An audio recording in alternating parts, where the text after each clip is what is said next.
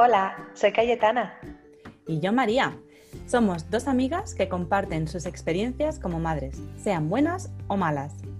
Porque a veces lo que más necesitamos para animarnos en nuestro día a día es el apoyo de otras madres que han pasado o están pasando por lo mismo. Os invitamos a que nos acompañéis a pasar un buen rato mientras nos divertimos y aprendemos juntas. Bienvenidas a nuestro podcast Amor de Madre.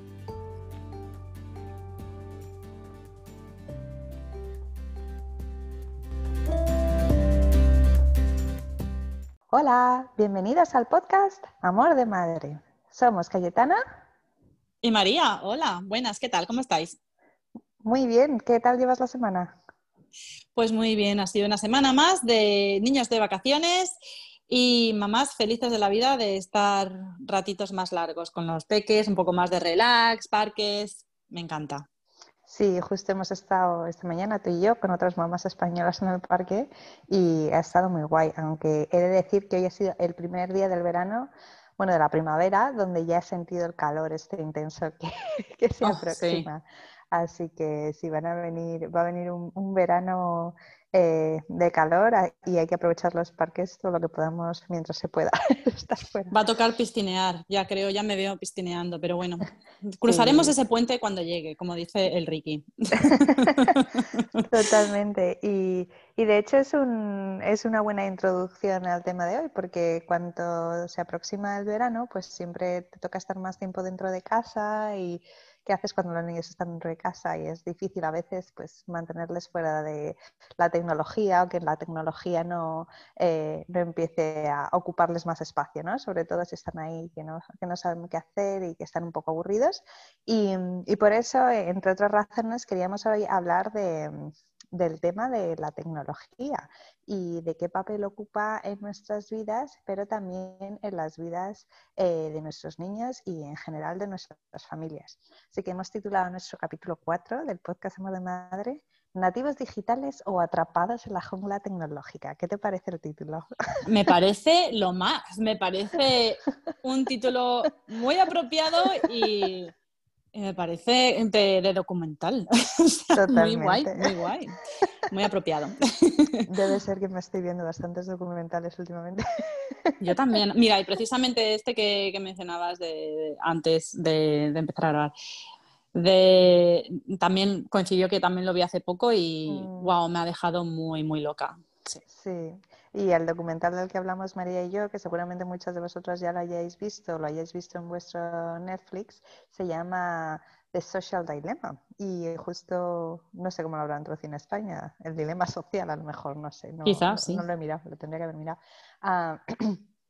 Y, y voy a introducirlo súper brevemente porque no quiero hacer ningún spoiler ni estropeárselo a nadie porque realmente merece la pena, pero es un documental muy chulo porque aborda desde el punto de vista de personas que han trabajado y trabajan en grandes corporaciones tecnológicas cómo se ha diseñado la tecnología para que de alguna manera cambie la química de tu cerebro y te haga adicto a la tecnología. ¿no? Entonces lo que hace es poner el peso y la culpa de nuestra adicción tecnológica en las compañías y no en nosotros, ¿no? Que muchas veces pensamos, ay, debería tener más fuerza de voluntad, jolín, ya estoy otra vez mirando el móvil, jolín, mi hijo es un adicto y no, no le interesa leer y ponemos muchas veces la culpa en la persona, ¿no? Que debería ser capaz de poner el móvil en el suelo o en la mesa y olvidarse pero esto lo que subraya es que se ha diseñado justo para que eso sea imposible.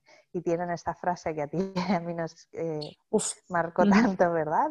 Muchísimo cuando tienes acceso a toda esta tecnología gratuita, como es social media, como es Google, como es todos estos servicios, que si no hay un producto, tú eres el producto, ¿no? Y si piensas, wow, es gratis, es, es todo al alcance de mi mano, bueno, eh, tú eres el producto y lo que están vendiendo es el acceso a ti para venderte cosas a través de la publicidad y por lo tanto lo que les interesa es que estés enganchado, cuanto más mejor. ese punto de vista eh, se que yo creo que no es nuevo, ¿no? A nadie le sorprende que, wow, la tecnología engancha, no teníamos ni idea. ¿Qué nos estás contando? Eh, todo el mundo lo sabe por experiencia propia y de verlo en tus hijos, ¿no? Y creo que cuando lo ves en tus hijos se hace todavía más, ah, más difícil de, llevar y de manejar. entonces, a propósito de esto y de que, como decía al principio, eh, con las vacaciones, pero también el caso nuestro cuando hace calor y estás mucho más rato en casa o lo que sea, eh, la tecnología se vuelve una cosa muy atractiva o cuando nosotros como madres estamos muy ocupadas o cansadas o lo que sea, eh, es, es una cosa que viene muy bien a veces, ¿no? Y, pero a la vez crea muchos problemas y muchos dilemas. Entonces, de todo eso vamos a hablar hoy y lo que queremos es siempre tener esa perspectiva de cómo nos afecta a nosotras cuando hablamos también y a nuestros hijos, ¿no? Porque nos damos cuenta de que eh, es muy fácil verlo en el otro, pero también queremos ponernos un poco en el espejo y, ver qué cosas hacemos, qué cosas queremos cambiar y qué cosas disfrutamos de la tecnología también, porque tiene muchas cosas buenas. exacto, sí. Así que vamos con ello. Bueno, Cayetana, pues a, partir de lo que acabas de decir y de, esta, de, esta, de este documental, em, a mí me dio mucho que pensar. Yo tenía una imagen de, lo que yo, de mi relación con las redes sociales y yo pensaba que estaba que lo tenía controlado, que, no gasto mucho tiempo en ellas.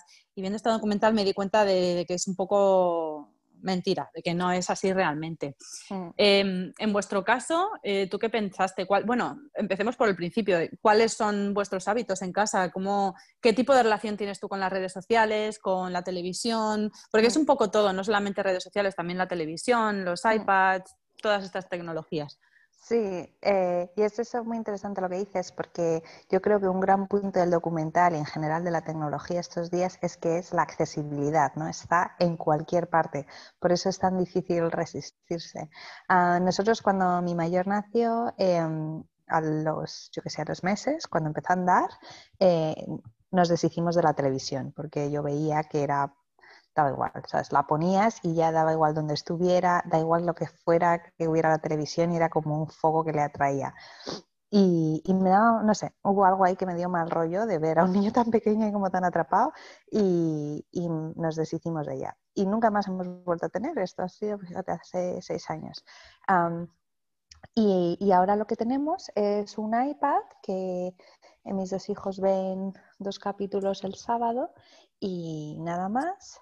Y nosotros vemos series, tenemos Netflix y noticias. Em, y, lo que me he dado cuenta es que mi nivel de consumo de noticias, tanto en el móvil como en las noticias de, que ponen mm, de la televisión, que vemos por el iPad, eh, fluctúa según mi nivel de ansiedad, ¿no? Por ejemplo, mm. con el coronavirus, cuando empezó, tenía la cosa esta de, wow, necesito saber cuántos casos hay al día en cada momento en mi área o en mi ciudad o lo que sea, y veía un montón de noticias.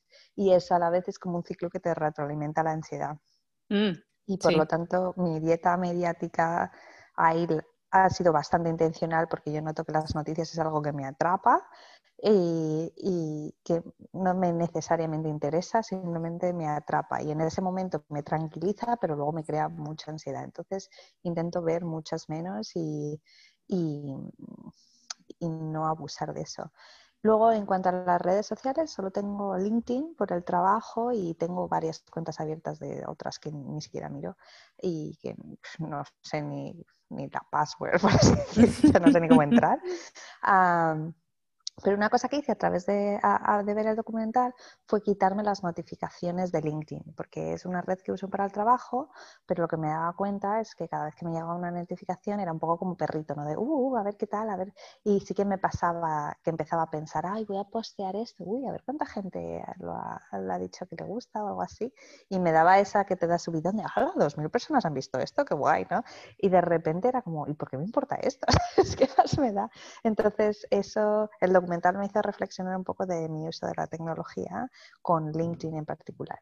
Y, lo que también me he dado cuenta, que ahora intento hacer menos, es lo que llaman lo del eh, zombie scrolling, ¿no? Eh, pasar la, no sé cómo se dice darle al dedo darle, darle al dedo darle al dedo total, o sea, de... Eh, como pues, deslizar el dedo en la pantalla, ¿no? Eso, sí, como scrolling. siguiente.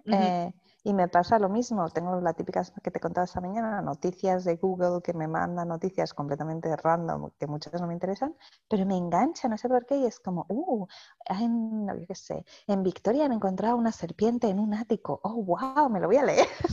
¿Por qué estoy leyendo sí, sí, lo que quieres decir.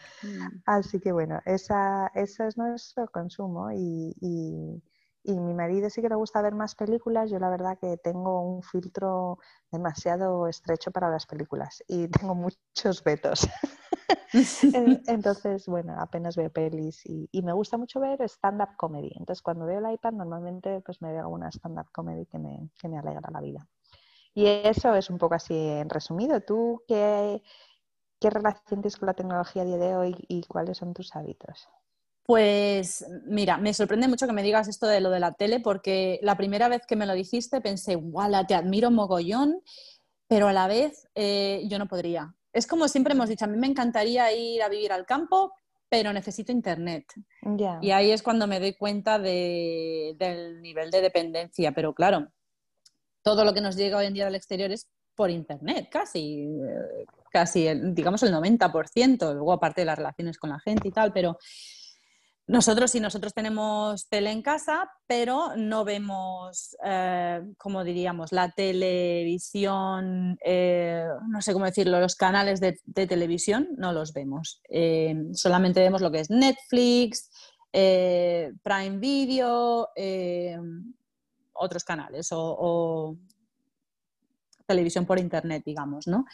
Eh, pero en cuanto a, al Ricky sí que le gusta ver las noticias de vez en cuando. Yo me he sentido un poco igual que tú cuando decías mm. em, de depende la estacionalidad, ¿no? Del momento, como cuando empezó el COVID, pues lo mismo. Eh, iba mirando a ver en España cuántos casos y cuántos llevábamos aquí en, Australia. Era un poco como un partido de fútbol, ¿no? tenías que mirar el, a ver cómo van, cómo va el tema, cómo va el tema. Y al final me enfermó todo y, y dije, ¿no? O sea, es como me di cuenta que era un poco también como un acto de, terror, ¿no? De, cada mm. vez cuanto más lees, más miedo te da y, y preferí no leer nada del tema.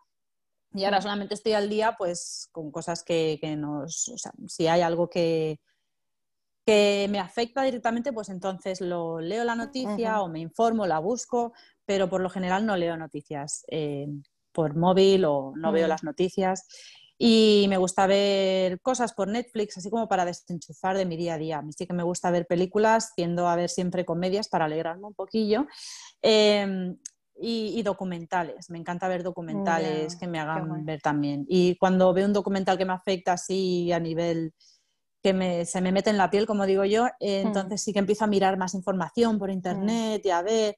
Sí que tengo redes sociales, eh, tengo Facebook, tengo Instagram, Em, pero solamente las utilizo para hacer el scrolling, o sea, el darle al dedillo a ver qué, a ver qué se cuenta tal persona o a ver cuáles son las últimas noticias. Ay, mira, mi amiga ha puesto esta foto de su niño, qué guapa. No sé, me, así, como para estar un poco en conexión con la gente que no mm. veo día a día. Y en ese sentido, pues, pues es rápido, muchos días no lo hago. Eh, pasan semanas a veces y no lo he hecho y, ya está. No, y decir que esa parte de, por ejemplo, de Instagram es la que me llama mucho la atención y no tengo, no porque no creo que me fuera a interesar, sino porque veo esa parte como una parte que me podría atrapar mucho, ¿sabes? Incluso a lo mejor no de tanto gente que conozca, sino de cosas guays, fotos guays, cosas de, no sé, pues lo que dices para evadirte, ¿no? Y, esa es la parte por la que no lo tengo, porque creo que si lo tuviera, estaría, o sea, me atraparía mucho. Eh, porque me gusta mucho ver la cotidianidad de otra gente y, que, igual. Eh, y, que, creo que es una cosa bastante humana. Entonces veo que eso podría ser para mí un hola, uh, ¿y quién es esa persona? No lo sé, pero mira que vestido más guay. Sí, sí, totalmente. Yo de hecho lo tengo y sigo a muchas personas así famosillos y tal, y ah, pues mira, a ver, luego en realidad me importa tres pepinos, pero bueno, como que me quitan mi mm. mente ese momento del día a día, pero hay momentos que te puede eh, absorber bastante. y, a lo mejor tienes la impresión de que llevas cinco minutos y llevas en realidad media hora y dices, oh, Dios mío. que es lo que en el documental ellos lo llaman el, el chupete digital, ¿no? Que me pareció una expresión increíble porque es, es, totalmente eso, es como un chupete para mayores. Estás un poquito aburrido, cansado, nervioso, estresado, ¡pum! Y es como, ah, tal, qué guay. Pero a la larga primero que te quita tiempo, pero luego que como que te desconexiona de tu realidad, ¿no? Porque al final estás em, como interaccionando con cosas que no están en tu realidad, en tu día a día y que encima te están usando para venderte cosas a la vez, ¿no? Pero sí que, o sea, que me parece interesante porque a mí me pasa igual, o sea, que no es un desinterés por mi parte, es que creo que me iba a atrapar tanto que prefiero ni entrar. Pero, pero sí, entiendo, entiendo lo que dices de, del scrolling. Me gusta la expresión esta de darle al dedo. sí, sí, yo no sé si alguien más le llama así. Yo le llamo darle al dedo. no, pero sí, o sea, es conmigo es una relación amor-odio mm. em, y lo encuentro tan necesario como, prescindible. Mm, muchas, o sea, muchas ocasiones desearía que no estuviera ahí. Mm, ya, totalmente y hablando de esa relación amor-odio, ¿qué es lo que querrías cambiar en tu uso con la tecnología? Mm, me gustaría, sinceramente, gran parte de mí desearía volver al mundo de los teléfonos no inteligentes, de los teléfonos de los botoncitos y envío un mensaje en el cual hay que contar mm. las letras. Bueno, esa parte podríamos dejarla tal y como está ahora, pero mm, sí, parte de mí desearía, y mira, y al revés, por el contrario, tengo que agradecer mucho a los teléfonos inteligentes que se llaman smartphones, mm. em, que, que o sea, yo puedo mover el mundo desde mi teléfono. Eh, y esto es una cosa que agradezco como madre súper ocupada, con, con, pocas horas en el día. O sea, es una mm. cosa que agradezco mil poder hacer todas las cosas del banco desde el teléfono, poder hacerlo todo. O sea, todo lo muevo desde el teléfono. Yo siempre digo, digo, podría mover al mundo con mi teléfono, me encanta. Pero a la vez, parte de mí desearía volver a la simpleza eh, que es algo que, yo personalmente, yo no sé tú porque tenemos ahí como una diferencia de edad un poquito, ¿no? Y yo en mi, en mi caso, em, yo crecí sin teléfonos móviles. Em, no empezamos a tener teléfonos hasta que ya era una adolescente, ya casi los 20, mm. casi los 19 que fue también una de las últimas porque estaba un poco reacia al tema de comprarme un móvil, pero, mm, eh, o sea, sé lo que es la vida sin móviles, sin... Eh, bueno, habían otros tipos de, Había cabinas. Medias, sí, había cabinas, sí, sí. Yo tuve que buscar cabinas para decir a mis padres, mm, llego un poco tarde.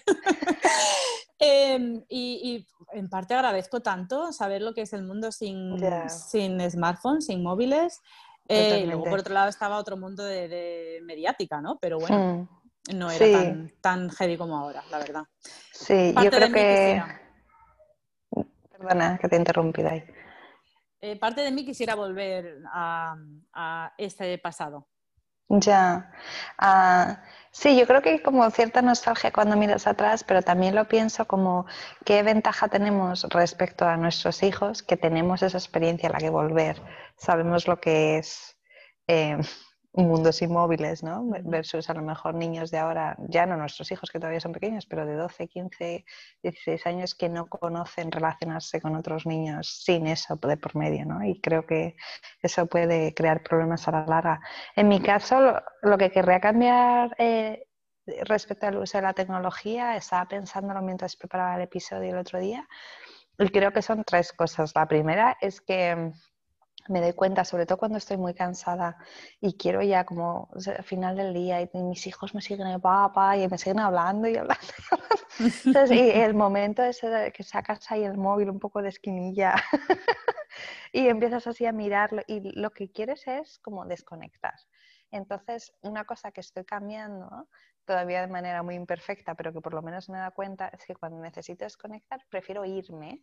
En plan, me voy a bajar cinco minutos o, aunque sea me meto en el baño si necesito, o sea, porque lo que noto que necesito es que por cinco minutos nadie me hable o que nadie me pregunte cosas, nadie. Pero lo que hago a veces es ellos me siguen hablando y yo estoy así como en mi móvil, ajá, ajá, como un zombie, ¿no? De, que muestra como, sí, estás aquí pero no me importas, o sea, me puedes estar contando tu vida y yo estoy como, sí, sí, dame un minuto, dame un minuto, lo típico, ¿no? Entonces que estoy intentando eso, es decir, me voy a bajar cinco minutos abajo, necesito un break y me bajo y hago lo que quiero, ¿sabes? Estoy en mi móvil o, hago lo que quiero, pero como reconocer delante de ellos que necesito un break e irme a hacer el darle al dedo o lo que quiera hacer. eso suena un poco raro. Ah. Al scrolling, scrolling. scrolling, scrolling. Esto es todo, todo PG, ¿eh? por favor. y nos van a quitar el podcast. Sí, por favor. Ay, madre. Ah, bueno, hacerlo sin, que, sin hacer el zombie delante de ellos, por así decirlo.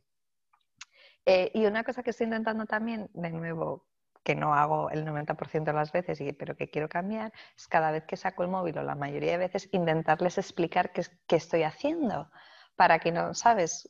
Para un poco empezarles a, a, mostrar la de cosas que puedes hacer con un móvil y que no es siempre cosas en plan de no estoy aquí mirando las noticias y no quiero hablar contigo. Muchas veces, de hecho, estoy haciendo cosas para ellos, de reservar el doctor, no sé qué, ¿sabes cómo? Pero se lo digo, un segundo que tengo que reservar el doctor, un segundo que tengo que cambiar esto del banco, un segundo que tengo que hacer una llamada, ¿no? Y explicarles lo que estoy haciendo. Y también con el ordenador intento hacerlo para que diferencien cuando estoy escribiendo una cosa o cuando estoy trabajando esas cosas. sí, la última cosa que quiero cambiar y que aquí tengo un cero, o sea, me llevo un cero, es, en llevarme el móvil a la cama, porque me, me duermo escuchando siempre un podcast y, y yo no era así. Nadie lo era. y me doy cuenta que es un hábito terrible, pero me pasa un poco lo que decías tú antes, que las veces que he pensado, venga, voy a dejar el móvil, no voy a bajar, llega a las nueve de la noche y me da como un pequeño ataque de pánico de ¿pero qué voy a hacer? ¿Cómo me voy a dormir? Así que eso es una, gran cosa que, quiero cambiar. Y, en eso estoy, en eso estamos trabajando.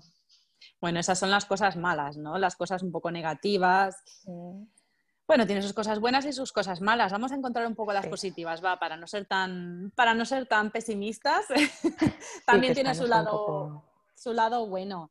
Eh, yo le veo muchas cosas buenas, el nivel de información que tenemos, ¿no? Eh, el nivel, tenemos muchísimo más acceso a la información que no se tenía hace 10, 20 años y eso lo veo súper, súper bueno para todo tipo de información, para lo bueno y para lo malo. Eh, el acceso a, a ver todo tipo de, de, contenido a la hora que quieras, en el momento que quieras, ya no te tienes que esperar eh, mira, no, van a echar un documental súper interesante esta noche a la tele y, si estás bien y si no, pues te lo has perdido, ya está, te lo, alquilas en un DVD, ¿no? Eh, eso me parece súper, súper guay, súper, parece súper positivo. El poder estar en contacto, yo tengo mucho que agradecer, yo creo que todos los que vivimos en el extranjero tenemos mucho que agradecer a esta tecnología de poder estar tan en contacto con nuestra familia, eh, poder vernos las caras tan a menudo como queramos y, eso es también súper positivo. Sí, eso está genial. ¿Qué tecnología usas más o qué apps usas más para estar en contacto con tu familia?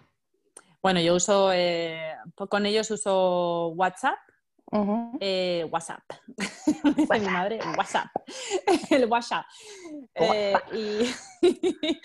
y, el FaceTime. Con ellos, ah, WhatsApp y FaceTime. Está muy bien. Sí, eso está guay. Nosotros usamos WhatsApp también, sobre todo mucho con mis hermanas que ah, viven en España y normalmente nunca tenemos tiempo para hablar. Hemos intentado hacer varias veces lo del Mm, Skype y cosas así, pero con niños pequeños y diferencias horarias siempre es muy difícil. Pero al final hemos encontrado esta manera de hacer conversaciones, ¿no? Donde cada una deja un audio y nos vamos contestando y tal. Y, y, da igual, ¿sabes? puedes hablar de cualquier cosa y, y, alguien te lo coge, te lo recoge, te contesta y eso me encanta. Y con mis y con mis padres también y además me gusta mucho pues eso que puedes mandar fotos, vídeos, ¿sabes? Como, y que está todo en mm. un sitio, para ellos es fácil de manejar, menos menos ese problema congénito que tienen los padres de cuando hablas con los dos a la vez, que ponen el móvil en medio, entonces solo ves el espacio entre sus cuellos. Totalmente, porque será generacional, no sé, pero mis padres lo hacen también y, tengo constancia que los padres de mucha otra gente hacen lo mismo. Sí, yo creo que, que es, no sé, es, es, es una cosa universal. O les ves solamente la coronilla, o les ves solamente la coronilla cuando hablas solamente con uno, o la barbilla y la barriga. Me encanta. Es muy gracioso el momento. Es que solo veo los azulejos de la cocina. Dicen, ah, entonces lo mueven hacia arriba o hacia abajo, pero nunca. Me encanta. Me encanta. Es muy, muy, de, muy, de, padres.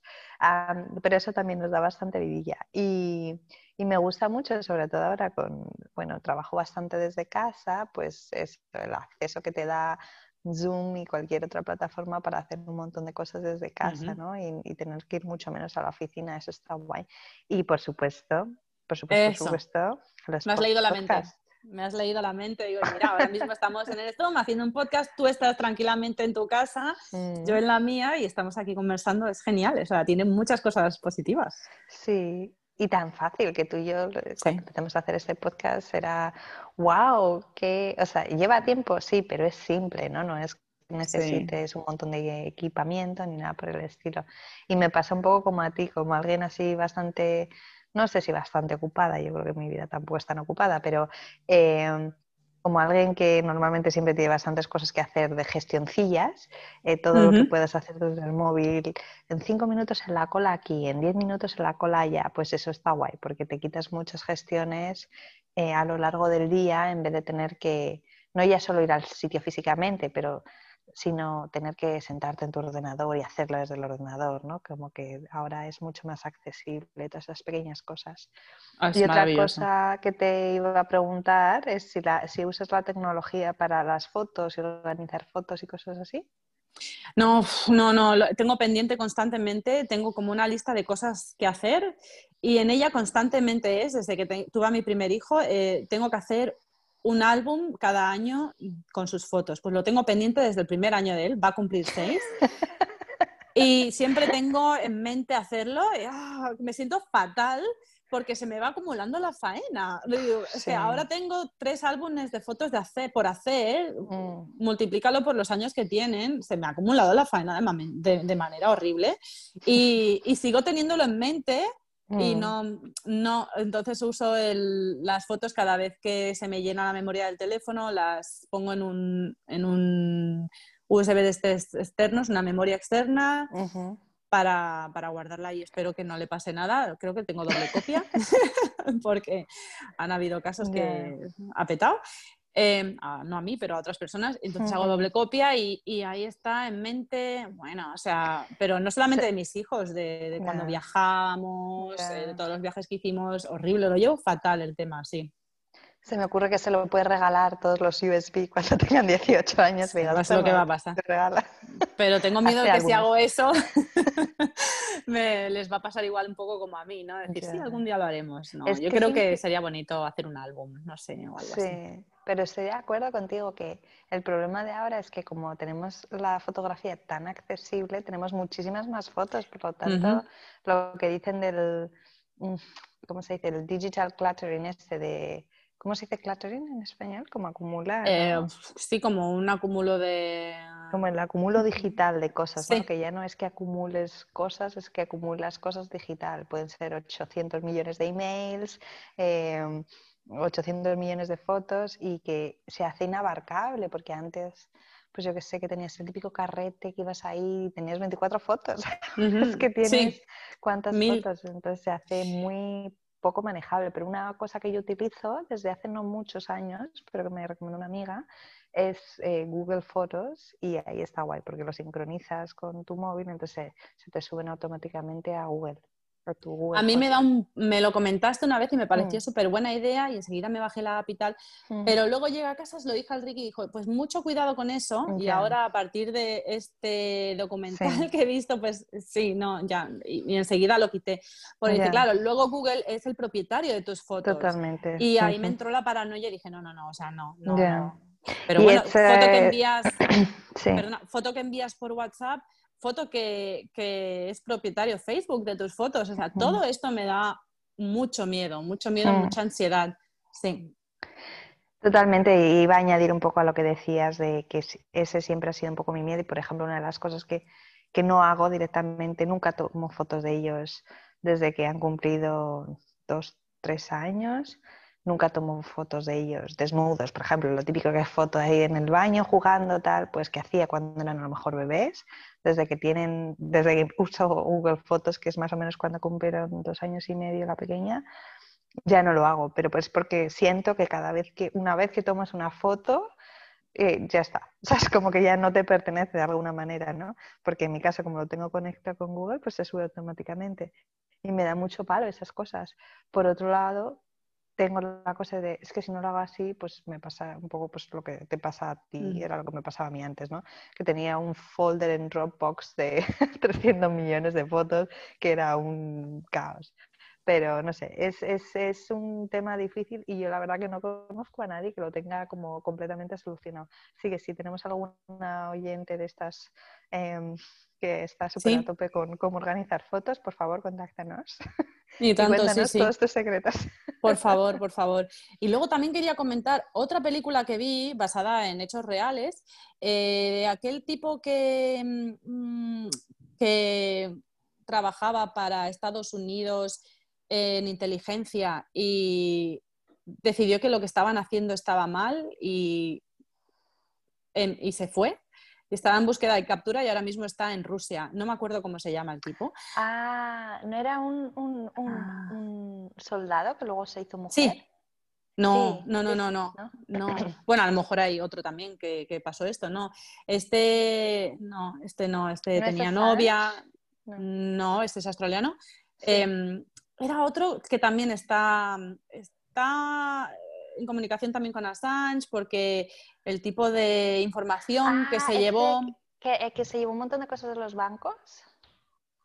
Creo que se llevó información de la ah, de militar, porque era ah. militar él. Bueno, el tema es que pidió asilo en Rusia y obviamente Rusia se lo dio.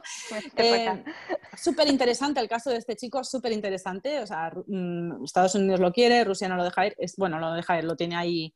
Eh, está en Rusia y Rusia es su casa ahora y su novia también em, se fue a Rusia y están los dos allí.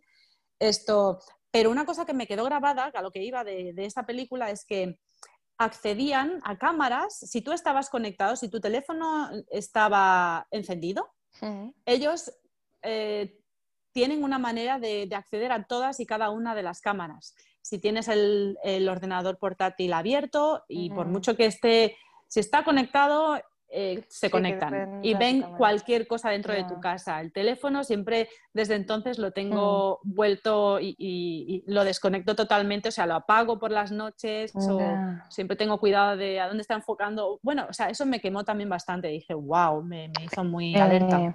O sea, desde entonces ya, ya todo esto me da, y ahora que está conectado con todo, que te abres una aplicación y, y al unirte le vas dando al sí, al sí, al sí, así, todo lo que le estás dando al sí es regalar tus datos personales. Sí, es como si entra en mi vida ya.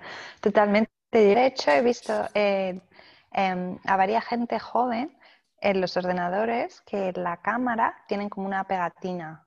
Y se lo he visto sobre todo a ah. gente joven. Y, y creo que es justo por eso que cuentas, que es como que, que si no quieres, ¿no? que a lo mejor estás trabajando y que eso pueda pasar, o incluso a lo mejor que durante una videoconferencia, si no quieres preocuparte en, quitar tu cámara, ya tienes directamente la pegatina y nadie te ve. pero sí, yo creo que eso es una buena práctica. y sé que hay ordenadores ahora que vienen con ese pequeño como extra mm. device que pones así que bajas esa pestañita y entonces la cámara tiene un bloqueo por lo que tú dices. y te quería preguntar así un poco eh, off track, pero em, no sé si has visto toda la parte esta de, ¿no? de casas inteligentes y de eh, esto que puede, Alexa o, lo que sea. Sí, tan de moda. Sí, mm. yo por primera vez el otro día que fuimos a una playdate a casa de unos amigos y lo tenían, lo tenían por toda la casa y entonces estaba sonando música y la, la dueña de la casa dice, Google, play no sé qué.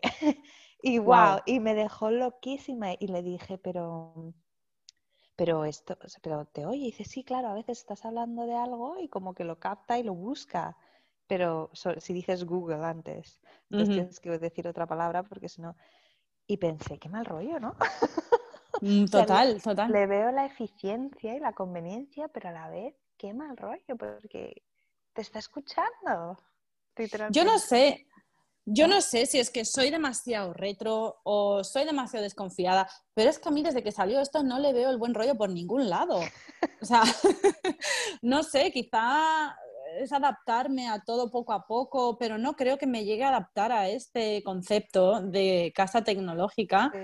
No creo que me llegue a, agradar nunca. Siempre voy a estar así como un poco con la mosca detrás de la oreja, de no confío. Es un poco...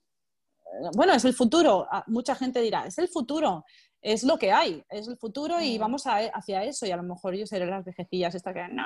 Bueno, pero tiene, puedes elegir. Pero no me mola. Sí, exacto, pero no me mola, no me mola nada y, no.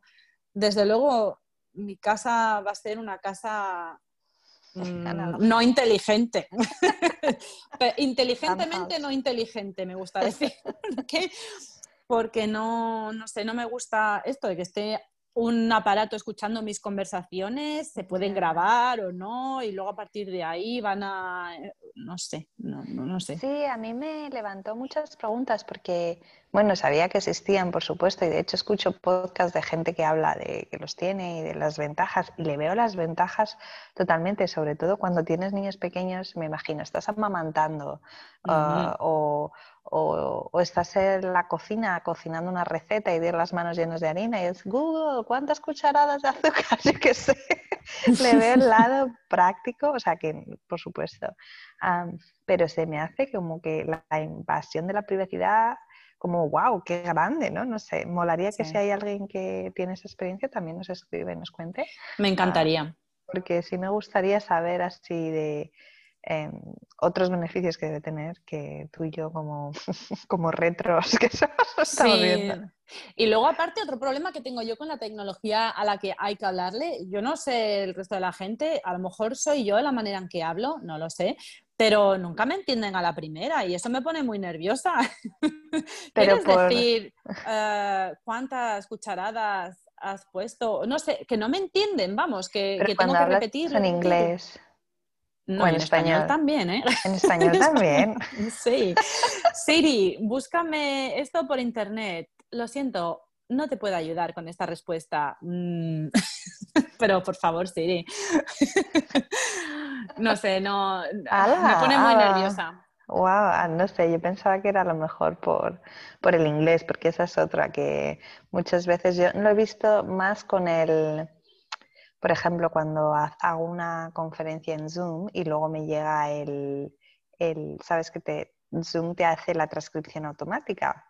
Ah, y entonces, si estoy hablando con un, normalmente el speaker es nativo inglés, su, su transcript sale perfecta. y la mía de vez en cuando tiene, no sé qué, tiger. Y digo, mm, dudo que haya hablado de un tigre. Y así palabras como que makes no sense. Y es como, oh no. Y ahí sí que me noto un poquito, un poquito racista. Sí, sí. Necesitan introducir algo, algo que entienda gente con acentos. Inglés, inglés con latino. Sí. Y, y, ahora cambiando así un poco de marcha, vamos a empezar a enfocarnos en, en nuestros hijos y en nuestra familia. Y te quería preguntar así brevemente cuál es el consumo de tecnología de ellos y, cómo ha cambiado a lo largo del tiempo, teniendo en cuenta que nuestros hijos son bastante pequeños. Ah, pero bueno, que, ¿cómo ha ido cambiando y si hay algo en el presente que querrías cambiar? Em, bueno, con el hijo, con mi hijo grande, eh, nunca vio la tele hasta los, no sé, yo creo que tenía así como dos años o así. Como que no, no hacíamos lo de ver dibujos y cosas así, a veces estaba la tele de fondo, pero tampoco le llamaba mucho la atención, no tenía, no le llamaba mucho la atención, estaba encendida, a lo mejor la, la miraba un momento, pero enseguida se ponía a jugar con alguna otra cosa y... Mm. Y de hecho me parece que cuando vimos una película por primera vez eh, estábamos más ilusionados yo y el Ricky por ver por primera vez una película con él. Era su primera película, estábamos emocionados, no, podíamos esperarnos eh, de la emoción y, él pues estuvo así como mirando un rato y ya, no, no, estaba muy interesado. Entonces, eh, ahora sí, eh, y con los peques ahora, eh, claro, al ser el más mayor, pues vemos dibujos. Lo que sí que nos gusta es limitar el consumo de, televisión. Entonces, tenemos una dieta, por así llamarlo de alguna manera, de, de televisión, de, de ver dibujos por la tarde, como antes de cenar, a lo mejor mientras yo preparo la cena o antes de cenar o incluso durante la cena, lo cual ha sido algo a, la que, a lo que yo me he adaptado porque a mí no me gusta, bueno, creciendo siempre hemos tenido la tele de fondo mientras cenábamos, mientras comíamos y es algo que, que bueno, que, que he estado siempre acostumbrada, pero a la vez no me gusta, me gustaría hablar y conversar mientras, mientras cenamos, mientras comemos. Pero bueno, de todas maneras lo que hacemos, al Ricky le gusta mucho tener la, tele porque si no dice que esto parece un, un velatorio.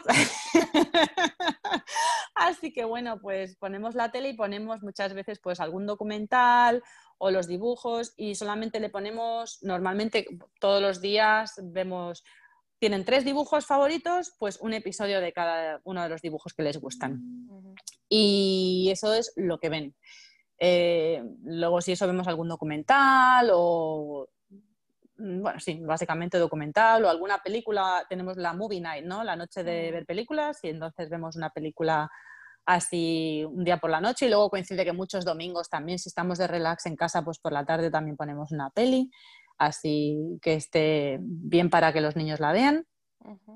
Eh, pero ya está, el iPad no, porque cada vez que el mayor, bueno, con los pequeños ya por descontado, ¿no? Eh, porque no nos gusta. Eh, y con el grande, las veces que es que él sí que hemos visto que cuando es con el tema del móvil que le pones algo, sobre todo cuando estaba embarazada con los peques y no sé, tenía todos los jueves, como estaba embarazada de los Meyers, me controlaba muy a menudo y lo tenía los jueves, los jueves no iba al, al kindy y entonces se venía conmigo y para que se entretuviera pues yo le daba el teléfono y jugaba unos cuantos juegos y tal y era como el, adoraba venir conmigo porque así podía tener acceso a estos juegos. Pero le vicia muchísimo, o sea, le vicia muchísimo, evidentemente porque están diseñados para esto. Y cuando está con el iPad es como entra en su burbuja y da igual que sus hermanos estén ahí como queriendo mirar, él como que no le importa nada, le hablas y no te escucha y da igual que le digas, mira, 15 minutos y ya está, pasan los 15 minutos y hay pataleta segura.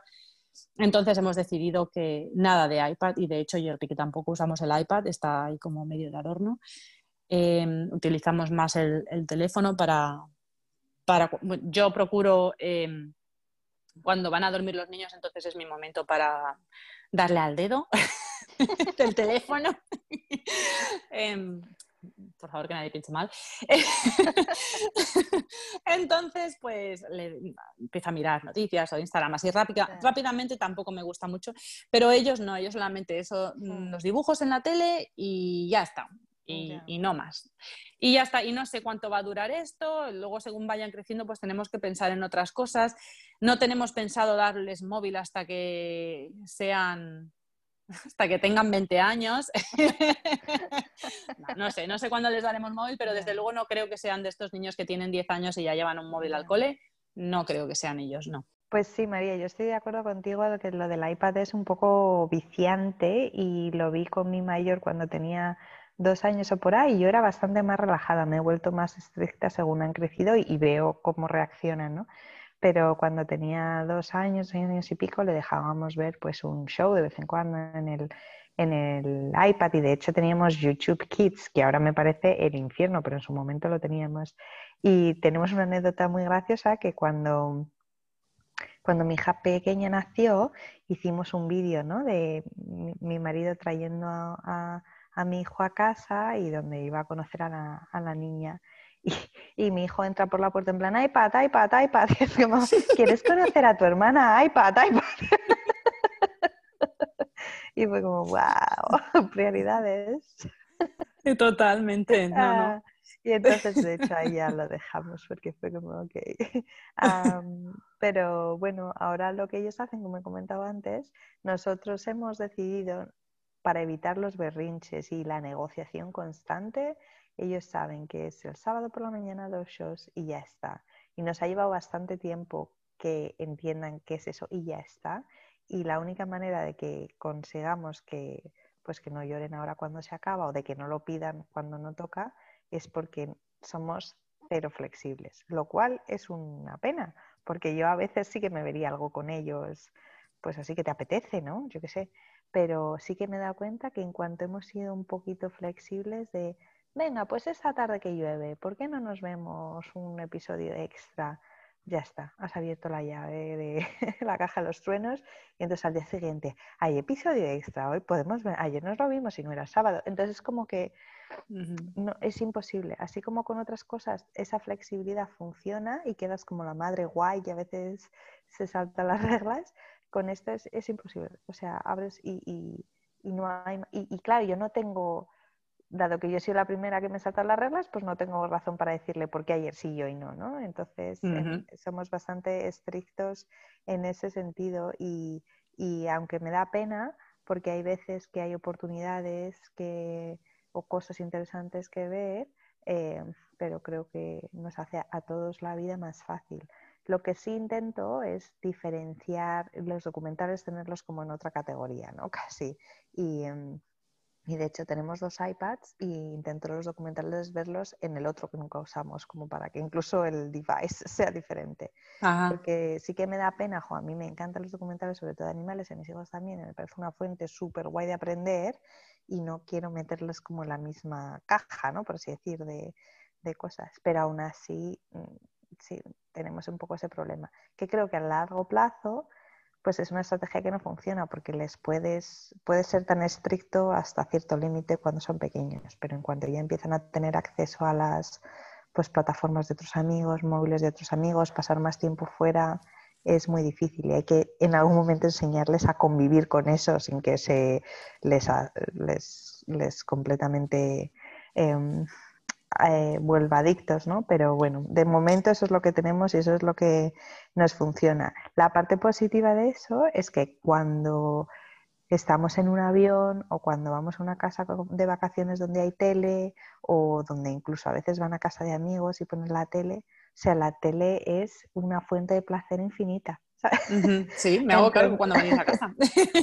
Sí, no, no, porque es como, wow, tele, y, les flipa. Entonces yo intento, sobre todo cuando vamos a casa de amigos, que no la vean, porque el punto es jugar con amigos, ¿no? Pero aún así, como que veo que ellos entiendan la diferencia. Y cuando vamos de vacaciones y hay una tele, ¿quieres ver la tele una hora por la noche? Pues bueno, pues la puedes ver antes de dormir, porque sé que son cinco días, es aquí y entiende la diferencia. Pero si hacemos eso en casa, es un agujero negro total. Así que, bueno, teniendo en cuenta que es una estrategia que va a funcionar por poco tiempo, de momento nos, funciona. Intento que poco a poco pues entiendan que todo tiene su lugar y su, y su tiempo, pero va a costar.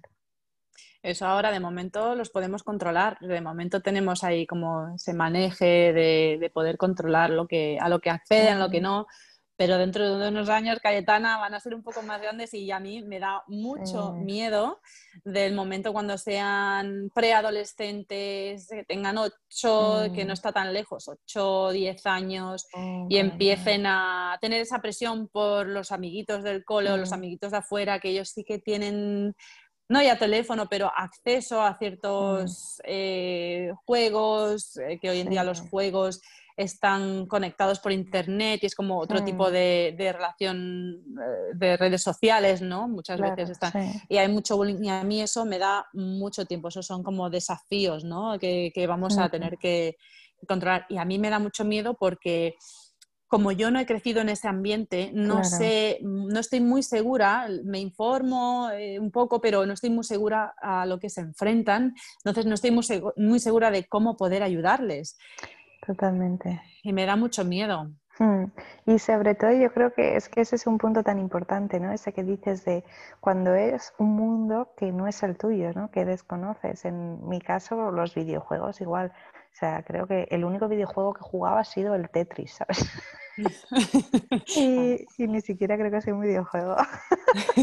Pero no, no los entiendo y además me cuesta mucho no ser que entiendo que está mal, como juzgarlo, ¿sabes? De, joder, qué pérdida de tiempo, qué chorrada, eh, se me hacen violentos, se me hacen además súper, que normalmente muy denigrantes para la mujer, los pocos mm. que he visto, em, y no no lo entiendo, no me gusta y si pudiera me metería en una burbuja donde no existen, pero es la cosa que no puedes, ¿no? Y lo que hablábamos antes, que además están increíblemente accesibles. Escuchaba el otro día una entrevista a una mujer que me gustaría recordar su nombre, pero puf, eh, soy incapaz, que tenía un, PhD en, videojuegos, bueno, tiene toda su carrera construida sobre estudiar los videojuegos. Y ella decía que de hecho el problema no es tanto que sean violentos, que es una cosa que más o menos puedes controlar simplemente al comprarlos, puedes controlar en cierta medida, pero bueno, que, que por lo menos lo sabes, puedes ver si un videojuego es muy violento, ¿no? Dice, pero el problema es la accesibilidad, ¿no? Porque si solo pudieran acceder a videojuegos en tu casa, Tú puedes controlar perfectamente, a ver, ¿para qué edad es esto apropiado? Te pones con ellos, lo miras, lo que sea. Pero el problema es que pueden jugarlo en el móvil de un niño, en, el recreo, ¿sabes? Que ya es tan accesible que pierdes ese control sobre qué es lo que ven y cuándo, ¿no? Entonces, esa accesibilidad de videojuegos, de redes sociales, de tecnología, es lo que me da más, se me hace mayor desafío, ¿no? Cómo sobre todo cuando no tienes una experiencia donde, como tú contabas antes, donde eso no existiera. Entonces, esa es tu vida, no entiendes tu vida sin eso. Y me da pena, sobre todo me da pena el coste de oportunidad que eso tiene, ¿no? Porque mm. pienso que cuando estás, cuando eso te, toma tanto tiempo, ¿qué son las otras cosas que no haces, ¿no? Que, mm. pierdes de hacer por estar tanto tiempo delante de los videojuegos. El otro día me subí en el, en el tren después de 300 años sin coger transporte público y aquí en, en, Queensland los colegios están abiertos y se subió un grupo de como ocho niños del instituto que debían tener 14 años, eran todos de la misma clase, iban todos con el mismo uniforme y, y, estaban hablando en la vía, se suben y según se sientan cada uno saca su teléfono y se pone los cascos. Y estuvieron todo el rato hasta que yo me bajé cada uno, ¿sabes? Y dices, se conocen, son amigos, incluso a lo mejor están hablando entre ellos por un chat, ¿sabes? Pero fue la sensación esa de, wow, no están hablando entre ellos. Y primero se me hizo de súper falta de respeto, ¿no? Imagínate que tú y yo quedamos y yo me pongo los cascos y me pongo en el móvil delante tuyo. Pero para ellos no, es, es normal, es su, su vida. Pero está pasando, o sea, está pasando y, y es lo que a lo que nos dirigimos y, habla de distanciamiento, otro tipo de distanciamiento social, que hoy en día estamos conociendo el distanciamiento social físico, pero pero por otro lado, o sea, ya, ya existía un poco, ¿no? Y ya está empezando a existir de esta manera que tú estás diciendo, de que es muy habitual que dos amigos queden, dos amigas queden y mm. de repente suena el teléfono y uno lo coge y el otro, como está aburrido, pues coge el suyo y adiós. Y es muy normal y es de súper mala educación, yo lo considero de muy mala educación y, mm. no lo hago, pero mucha gente lo hace. Pero ese código está cambiando, sí, y de hecho lo ves cuando paseas eh, por cafés o lo que sea y paseas por la típica terracita, un montón de gente joven que están sentadas a la mesa, dos, tres, cuatro personas, cada uno en su móvil. ¿Sabes? Y, están en la misma mesa o haciendo fotos al plato de comida, tal. Yo eso lo veo constantemente. Y no están hablando em, no están entre ellos. ¿sabes? Que están comunicando. claro, que antes, yo que sé, a lo mejor incluso a mí coger el móvil si te llaman y ves, yo que sé, oye, que es el banco, que lo tengo que coger, que si no pierdo la llamada o la oportunidad de hablar con ellas y ya se me hace como lo siento, lo siento, lo siento, ¿sabes? Como que me da mucho palo hacerlo, pero creo que eso ya, ¿sabes? Ya como es, es no sé, es parte de tu cuerpo, ya no se considera mala educación, no se considera una cosa opcional, por así decir. Es, y eso me da pena porque entiendo también que aunque tú no seas así, si, estás en una mesa donde todo el mundo está con su móvil y nadie te habla, ¿qué vas a hacer? ¿Sabes? Aunque tú no quieras, pero es que no te queda más opción y eso es lo que veo que, pasa en, no sé, con, mucha gente y sobre todo con gente más joven, que a lo mejor ellos preferirían de hecho estar hablando los unos con los otros, pero si nadie habla con ellos, pues al, final pues sacas tu móvil. Y, y, bueno, no sé, ese, ese tipo de mundo Mm. al que ojalá cambie un poco para cuando ellos sean más mayores, pero eso es lo que se me hace más desafiante y me asusta un poco, no sé, de no saberles ayudar a lo mejor a crear relaciones o amistades en un entorno tan, tan diferente y un poco hostil se me hace, no sé, un poco frío. Estoy de acuerdo, me da mucho miedo. Sí, no sé. Pero en fin. Ay, Toca informarnos. Un poco, yo me noto un poco de bajón con la tecnología. Creo que este documental me ha deprimido un poco. Sí, a mí también. A mí también me ha asustado, me ha asustado, me ha hecho, muy me ha hecho estar muy alerta y me ha hecho querer informarme más sobre cómo poder ayudar, cómo poder cambiar las cosas. Eh, hmm. ¿Qué haces? ¿Realmente qué vas a hacer? ¿Te vas a ir a la montaña, como digo yo, y ser un ermitaño con tus hijos y hmm. tu familia? Más tarde es lo que me decía el Ricky también, porque le hablaba con él, le dije, tenemos que ver este documental juntos. Me dice, mm. claro, ya, pero luego, ¿qué, qué haces? Si, si te retiras, te haces como los, como los Amish, ¿no? Que mm. las comunidades estas que están, eh, deciden vivir...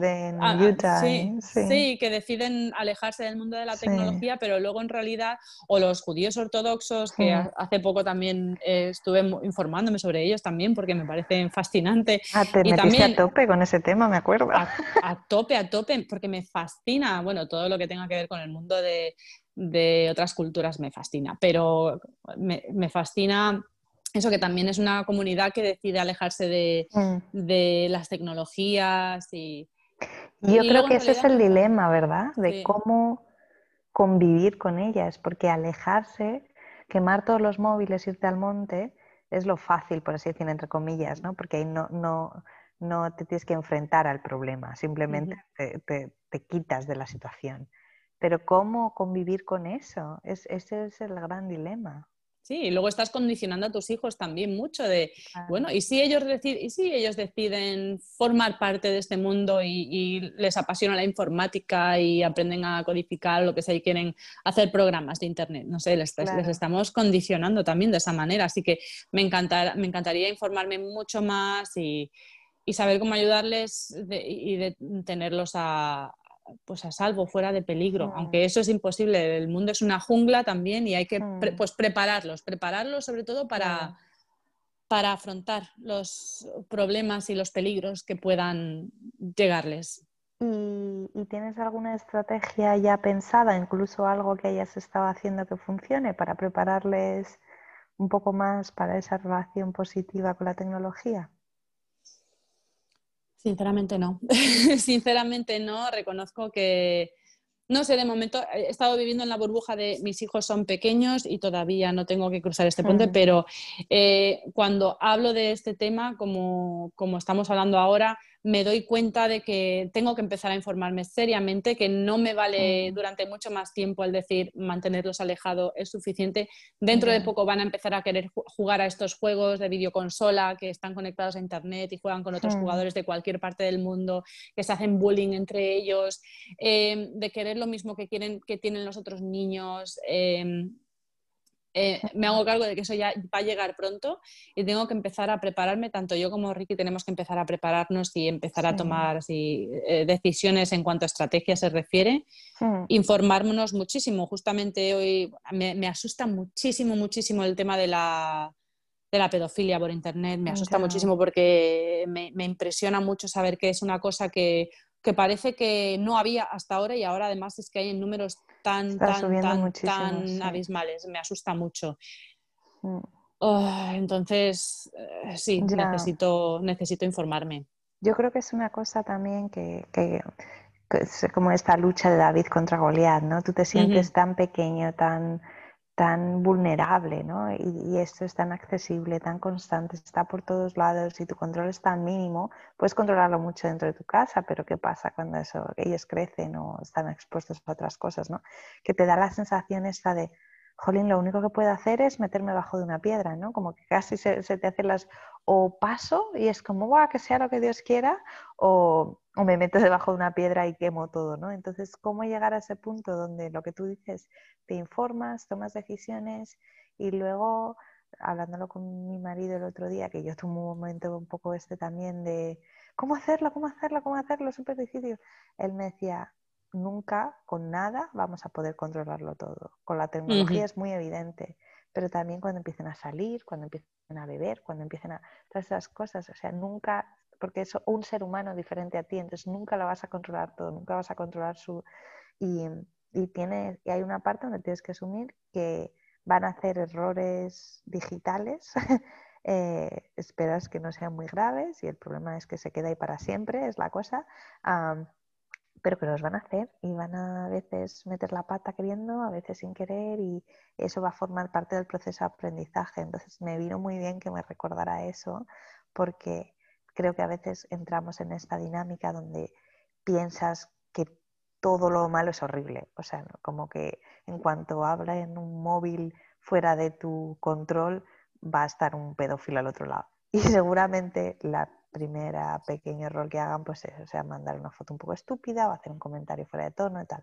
Y entonces aprovechar esos pequeños errores para, para, tener una conversación y decir, wow, esto que ha pasado, vamos a hablar de esto y esperar que te lo cuenten, yo creo.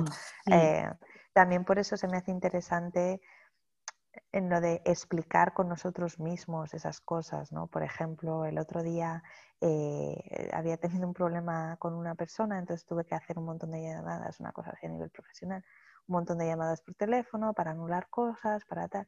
Entonces, eh, se los estaba intentando explicar lo que estaba pasando para que entendieran, mira, esto es un conflicto que ha pasado sobre una cosa que ha pasado por Internet y esto es lo que se hace para solucionarlo. Entonces, conflicto ha pasado a través de Internet y de la tecnología. Por otro lado, a través de la tecnología también puedo solucionar una gran parte de ello, ¿no?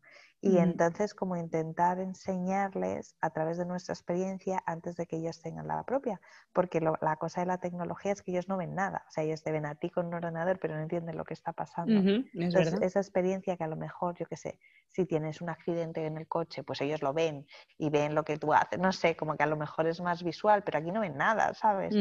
Entonces, eh, como utilizar la propia experiencia para empezar a enseñárselo y hablar de ellos y, y dejarles practicar poco a poco, pues cuando vayan creciendo, una idea que he oído varias gente que se me hace muy buena es pues que empiecen a practicar lo, que aquí llaman e-etiquette, ¿no? como la etiqueta digital con la gente en la familia. Pues deja que, pues venga, le mandas tú el mensaje a la yaya o le mandas tú el mensaje al grupo de WhatsApp y que empiezan a distinguir qué es lo que mandar un mensaje a una persona versus mandárselo a un grupo entero, qué tipo de fotos son apropiadas de mandar por eh, internet, eh, siempre pedir permiso cuando mandas una foto de alguien que no eres tú. Em, y todas esas cosas empezarlas a practicar desde, desde muy jovencito o jovencita y siempre con la idea de que lo que pasa en Internet se queda en Internet, ¿sabes? Y como un mantra ahí súper claro de mm. eh, que no te pille por sorpresa, que si mandas una foto estúpida, luego vas a decir, ah, no, bórrala, ah, no, alguien ha tomado un screenshot y se queda para mm. siempre, ¿no? Que no sea no, una novedad. Y creo que eso, cuanto más se les mete en la cabeza desde bien pequeños, eh, mejor. Pero bueno, mm, yo creo que también es importante siempre resaltar lo bueno y lo malo, ¿no? Para tampoco atemorizarles, sino mira qué guay mm. esto que se puede hacer, a la vez hay que tener cuidado con esto y, enseñarles que esa complejidad y esa dualidad de la tecnología es una cosa con la que todos tenemos que lidiar y que nosotros también nos equivocamos a veces. Exacto, sí. Sí, sí, nos queda todo. Eh, cuanto más, es como todo, que cuanto más eh, abierto seas con, con, la conversación, cuando más le expliques, parece que no, que no lo vayan a entender, pero poco a poco lo van interiorizando y es verdad que, se les va quedando la se van quedando con la copla, como digo yo, sí. como decimos, ¿no? Entonces sí, me parece, parece muy, muy guay. Siempre sí, se les explica y, es buena idea quizá esto. Mira, me gusta esto de, de, empezar a explicarles, mira, le estoy escribiendo un, un, mensaje a la yaya o al yayo o, o a mi amiga, si quieres eh, enviarle todo el mensaje al, al yayo, le, enviamos una foto, ¿qué te parece esta foto? Como introducirles en parte del proceso y hmm. me parece buena idea, sí. Sí, y así como hay muy poco riesgo y haces un poco de coaching, pero ellos eh, van viendo cómo, cómo funciona y qué reacciones a lo mejor sacan, ¿no? A lo mejor si tiene, cogen y le mandan un audio a la yaya chillando, pues luego la yaya mandará otro audio diciendo, wow, no he entendido nada, mándamelo otra vez. Y entonces ellos como que empiezan poco a poco a entender. Y se me hace, por ejemplo, interesante para que vean también que lo que pasa en Internet es real, aunque parezca que es así en el vacuum, cuando, cuando compro cosas online, que no compro muchas, pero siempre intento que, lo vean para que ellos entiendan, mira, esto se compra aquí, se va aquí y tal, y puedes decir comprarlo, no comprarlo, en cualquier punto del proceso de compra puedes decidir no comprarlo si te has equivocado, pero se paga con dinero real, ¿sabes? Para que ellos entiendan que no es un juego o un videojuego, ¿no? Porque si no mm. puede parecer todo un mundo como de fantasía. Creo que esas cosas, pues así desde 5 o 6 años, van quedando ahí. Entonces, cuando, cuando es su momento de ellos tienen el control, no es como si nunca, si nunca lo hubieran visto, ¿no? Y, y bueno, y luego pray for the best, que dicen aquí. Exacto, sí, esperar lo mejor, que, sea, que, vaya lo mejor posible y ya está. Está en sus manos. A partir de ahí nosotros les damos las herramientas y a partir de ahí está en las manos de ellos y, y del universo. Y que como todo, si pasa algo, te lo esperar que te lo cuenten para que les puedas ayudar a resolverlo, porque esa es la otra parte, ¿no? Que hay muchas cosas que a lo mejor no cuentan y ahí es donde empiezan los problemas. Sí, sí, que se sientan mal, que se sientan mm. Esa es la mayor parte del problema. O sea que es, desde, es muy importante, yo considero muy importante desde el principio de que la comunicación no se pierda, que siempre haya muy buena comunicación, de que ante, aunque ante nada sientan vergüenza por venir a contarnos. Claro me ha pasado esto, estoy mm. avergonzado. No, o sea, no pasa nada, todos cometemos errores y, compartiéndolo podemos solucionarlo juntos y te podemos ayudar a solucionarlo. Ya, no sé, esperar lo mejor, vamos. Totalmente. Bueno, ha sido un capítulo intenso, ¿eh? Intenso, sí. Pero esperamos que, no sé, que os haya dado ideas y que os haya motivado a pensar las cosas para el corto plazo, pero también para el largo plazo. Y como siempre, que este tipo de reflexiones no sé, aprendemos unos de otras y te ayudan a, ver cosas desde otra perspectiva. Y como hemos dicho durante el capítulo, estaría genial que si hay personas con otra perspectiva o con otras estrategias que funcionan o con otras relaciones con la tecnología muy diferentes a nosotras, que nos contacten y nos las cuenten para que así nos abran un poco la mente a nosotros también. Y el próximo capítulo de qué va, porque ese va a ser un poquito más light. Un poquito más light, pero a la vez eh, yo creo que va a dar mucho, mucho también que hablar.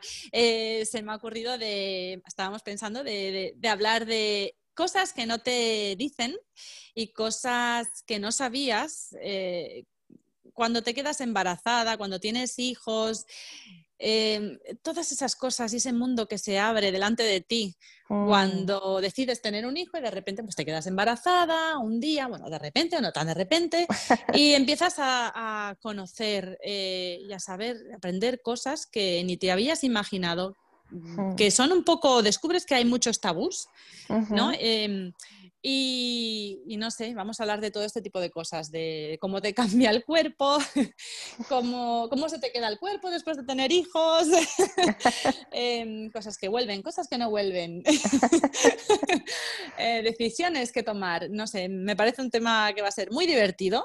Mm. Eh, todos tenemos, es como, como nuestra nuestras historias de la guerra, las, las que sí, va a ser un, un, un, podcast un poco mili.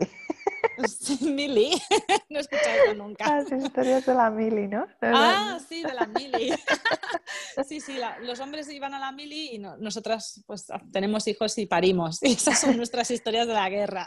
pero, pero sí que se me hace súper interesante porque es verdad yo creo que todo, sobre todo cuando te quedas embarazada por primera vez, ¿no? Y, tú, y, y, hay como un cuerpo de información sobre, ah, pues esto más o menos todo el mundo sabe qué te pasa, ¿no? Yo qué sé, pues dejas de tener la regla o te crecen los senos, cosas así, ¿no? Que, bueno, más o menos no te pillan por sorpresa pero luego hay cosas que dices, perdona. Sí, exacto. Pasan nueve meses y da salud y ya está, no tiene más. No, sí, tiene muchas cosas más de las que nadie te habla. Efectos secundarios del embarazo y de tener hijos. Eh, pues de todo esto hablaremos en el capítulo que viene, en el episodio que viene. Muy bien, para que, no, para que luego ya estemos todos preparadas, que nos digan que nos lo contaron. Así que si alguien sabe de alguna mujer o alguna pareja que están pensando tener hijos, pues decírselo que también puede que les interese escuchar este episodio de la semana que viene. Y diremos cosas buenas y malas, ¿eh? Para no No, hay de todo. Hay de todo. De hecho, la, la humanidad sigue creciendo por algo será. Porque no todo es malo. porque huelen muy bien los bebés. Ay, sí. porque son adorables.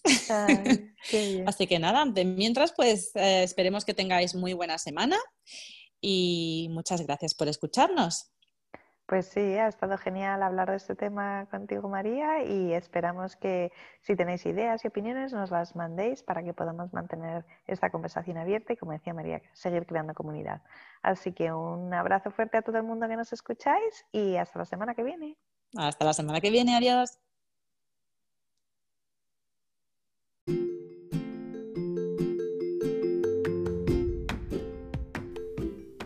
¿Tenéis sugerencias? ¿Queréis compartir con nosotras vuestras experiencias o vuestra opinión sobre alguno de los temas tratados? Os animamos a escribirnos a nuestro correo electrónico amordemadrepodcast.gmail.com Ya sabéis que toda la información sobre este episodio la tenéis en las notas del podcast. Y para estar al día de las noticias relacionadas con nuestro podcast, nos podéis seguir en nuestra cuenta de Instagram, Amor de Madre Podcast. Ah, y si os gusta nuestro podcast, por favor compartidlo y suscribiros y así no os perderéis ningún episodio. Además, si os lo permite vuestra plataforma desde la que nos escucháis, nos ayudará que le deis al like y que nos dejéis una evaluación. Muchas gracias y hasta la semana que viene.